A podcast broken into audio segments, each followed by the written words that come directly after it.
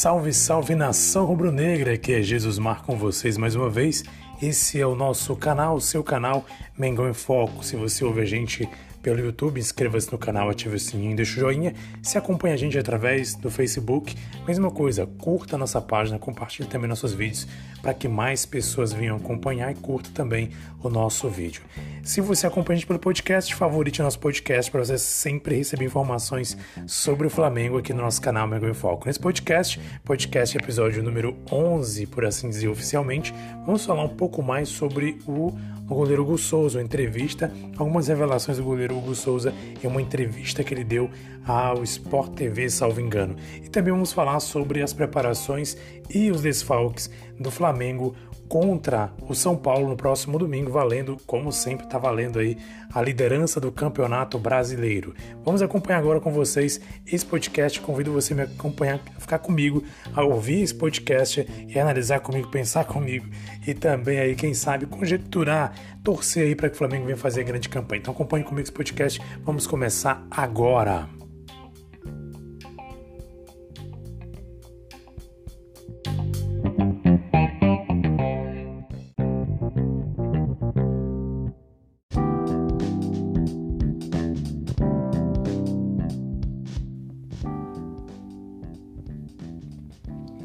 Muito bem, vamos começar falando sobre o Hugo Souza, assunto da semana. Aliás, tem sido assunto há muito tempo, mas essa semana, muito mais depois da grande atuação dele contra o Atlético Paranaense, tem rendido aí muitos comentários. Inclusive, ele realizou uma entrevista no Sport TV. Hoje, estou gravando esse podcast, hoje, dia 30 de outubro. Se não me engano, foi hoje pela manhã ou pela tarde ali, início da tarde, ele participou de uma entrevista num programa da Sport TV, onde ele respondeu algumas perguntas, fez alguns comentários também sobre a sua carreira, sobre o momento em que ele está vivendo. Se você não acompanhou, você pode pesquisar no nosso canal Mengão em Foco lá no YouTube. Nós temos a entrevista completa para você acompanhar é, a nossa essa entrevista do Hugo Souza para com a, o Sport TV. Entre algumas perguntas, alguns comentários, ele revelou que ele se inspirou, se inspira bastante no goleiro Diego Alves, que é o seu colega de clube, companheiro de clube, também na disputa pela titularidade do gol da meta flamenguista. Ele disse que se inspirou muito nele, principalmente na questão dos movimentos para pegar pênaltis. Então ele foi perguntado ali para os jornalistas se aquele movimento que ele faz, que ele se mexe ali na área, ele ali dentro do debaixo das traves ali no momento da cobrança de pênalti, se ele de alguma maneira se inspirou no Diego Alves ou é algo dele mesmo. Ele revelou que sim, que há muito tempo ele se inspira no Diego Alves, inclusive na em pegar pênaltis, e esse movimento sim tem origem na questão dos movimentos que o Diego Alves faz. Inclusive, rasga elogios ao Diego Alves, dizendo que é um ídolo para ele. Outra coisa interessante também que ele mencionou durante o podcast é que ele de vez em quando treina cobranças de falta. Ele comentou, foi feito um breve comentário ali do Murici Ramalho, que chegou a ser técnico em vários clubes brasileiros, inclusive foi um técnico, segundo foi dito no próprio programa, que praticamente revelou o goleiro Rogério Senni, o ex-goleiro e atual técnico de Fortaleza, Rogério Senni. Ele comentou que ele no início treinava pênaltis ali, treinava faltas sozinho no final de cada treinamento, e aí ele se acabou se habituando ali a cobrar faltas e pênaltis, ele se tornou esse grande cobrador, todo mundo conhece a história do Rogério Senni. Nesse comentário, o Hugo Souza, inclusive, acabou é, revelando que de vez em quando ele treina algumas cobranças de falta também. Quando ele vê algum, tem algum companheiro dele, um goleiro mais jovem, ele pede, né? Ele brinca com aquele goleiro mais jovem, inclusive cobrando faltas, cobrando faltas ou pênaltis. Ele falou mais em cobranças de faltas. Então, é, acredito que ele tem treinado sim cobranças de falta. Ouvindo uma live, uma live que eu gosto muito de um youtuber, posso chamar assim de youtuber que é um torcedor, o Barreto, torcedor Barreto flamenguista, muito conhecido aí, que ele torce para o Flamengo há muito tempo, tem acesso ali a a Gávea, inclusive ele é repórter, então ele é muito conhecido, ele conhece muito o elenco flamenguista, ele acompanha de perto a Gávea, ele é alguém que conhece muito o elenco flamenguista, inclusive ele acabou listando ali três jogadores que são bons batedores de falta, dentre eles não lembro o terceiro, mas eu lembro que o primeiro pela ordem ele citou Hugo Souza, goleiro Hugo Souza, olha só, ele que sempre está por ali, de vez em quando ele aparece no Ninho do Urubu, acompanha os jogos, os treinamentos, ele falou que Hugo Souza cobra muito bem falta. E também o Vitinho. O terceiro não lembro exatamente quem é, mas ele falou em três batedores de falta. Que, segundo ele, segundo a live dele, Barreto diz que dificilmente alguém vai deixar eles cobrarem falta, mas que são bons cobradores são. Então, uma expectativa, quem sabe no futuro o Hugo Souza tem oportunidade de mostrar que também é um grande batedor de falta. Revelações do nosso goleirão Hugo Souza.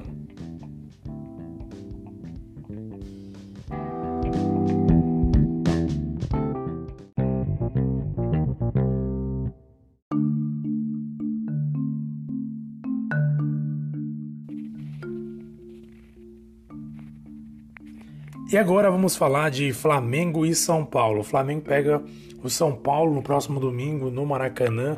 Como sempre falei, valendo aí, quem sabe arrancar na frente, tomar a dianteira aí entre ser o líder do campeonato brasileiro. Grande expectativa entre o jogo Flamengo e São Paulo. O São Paulo, até onde estou sabendo, está aí com cinco desfalques. Eu não sei agora listar quais são esses desfalques e qual a importância deles. Mas, como a gente costuma dizer aqui, a gente sabe que no Brasil o melhor elenco é do Flamengo e que os demais elencos, quando tem um ou dois desfalques, já são problemas seríssimos. Imagine cinco desfalques que igual o time de São Paulo vai ter. Então, São Paulo vai vir a campo contra o Flamengo com bastante dificuldade, porque vai ter menos cinco jogadores no elenco, pelo que eu vi, jogadores que costumam jogar no elenco principal. Então, São Paulo tem cinco desfalques contra o Flamengo. Já o Flamengo tem aí alguns desfalques. Olha só, o Rodrigo Caio já havia se recuperado, pelo menos foi dito ontem.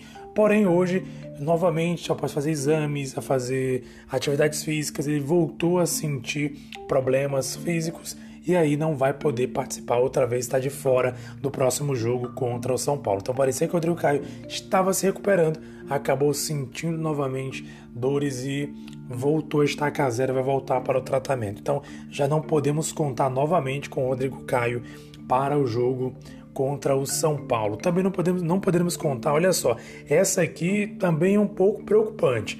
William Arão e Thiago Maia foram suspensos. No jogo contra o Internacional, cada um levou um cartão. O Thiago Maia levou o cartão no primeiro tempo, no segundo tempo foi a vez do William Arão tomar o cartão.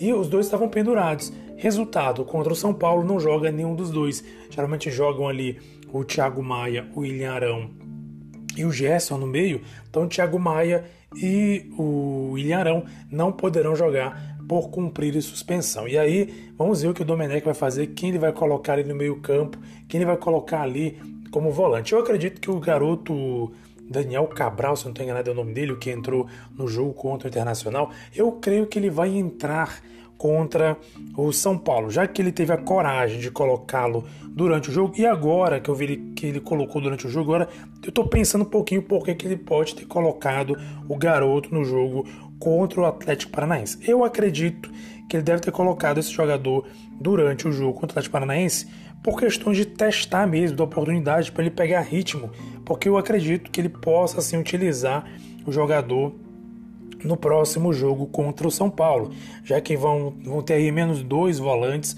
então a possibilidade do jovem da base, né, que veio agora há pouco tempo, entrou no time principal, a possibilidade dele jogar, dele entrar é muito grande. Então acredito que talvez seja esse o motivo pela qual o Domenech colocou o jogador no segundo tempo da partida lá contra o Atlético Paranaense. Então faz todo sentido ele ter colocado, porque ele vai precisar sim de pelo menos de dois volantes para atuar contra o São Paulo. Então eu acredito que esse foi um dos motivos, talvez seja o motivo. Deixa eu até confirmar aqui o nome do garoto.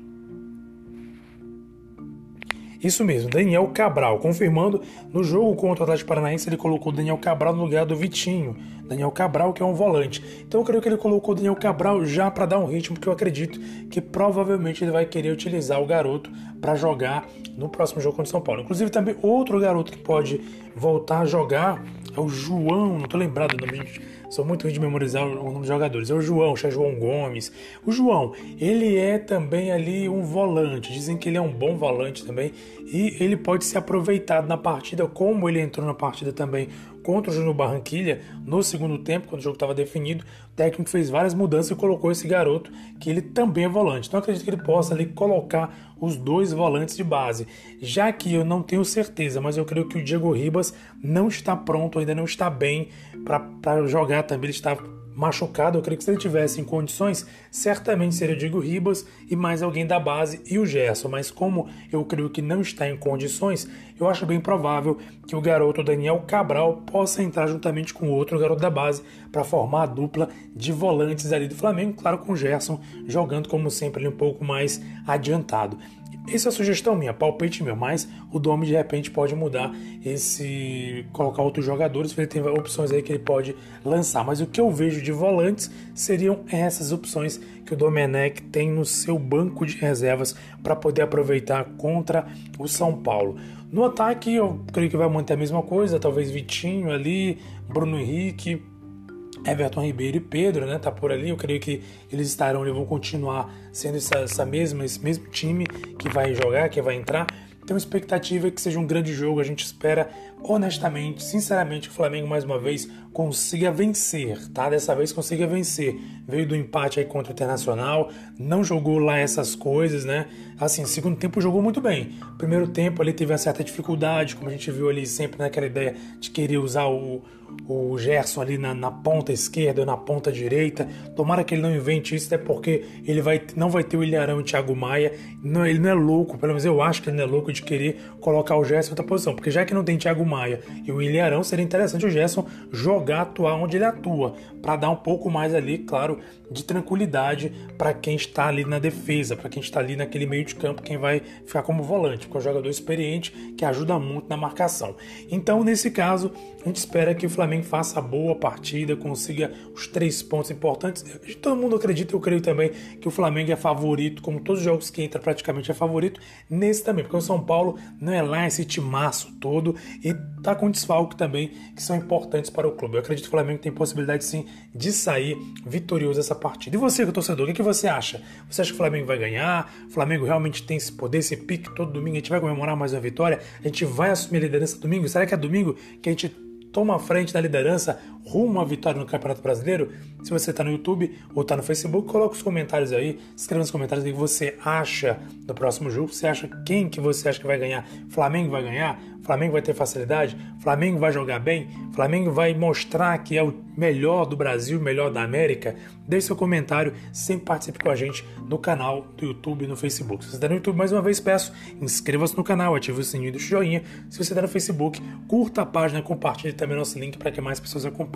Caso esteja no nosso podcast, favorito podcast, para sempre ouvir informações do Flamengo, tá bom? E você é convidado também a participar com a gente através do Instagram. Instagram é Instagram barra Mengão em Foco. Claro, Mengão em Foco sem o cedilha, tá? Mengão em Foco sem o cedilha, tudo junto, Mengão em Foco. Só pesquisar lá em Mengão em Foco, seguir nossa página no Instagram. Você pode me mandar mensagem, participar, mandar um alô, dizer o que você acha, que a gente vai estar divulgando aqui o seu nome aqui também no nosso podcast, beleza? Se você estiver no Facebook, é, comente aí também no Facebook, comente também no YouTube, caso esteja no YouTube. É importante sua participação para que a gente venha cada vez mais produzir conteúdo de qualidade. Você vai interagir com a gente também.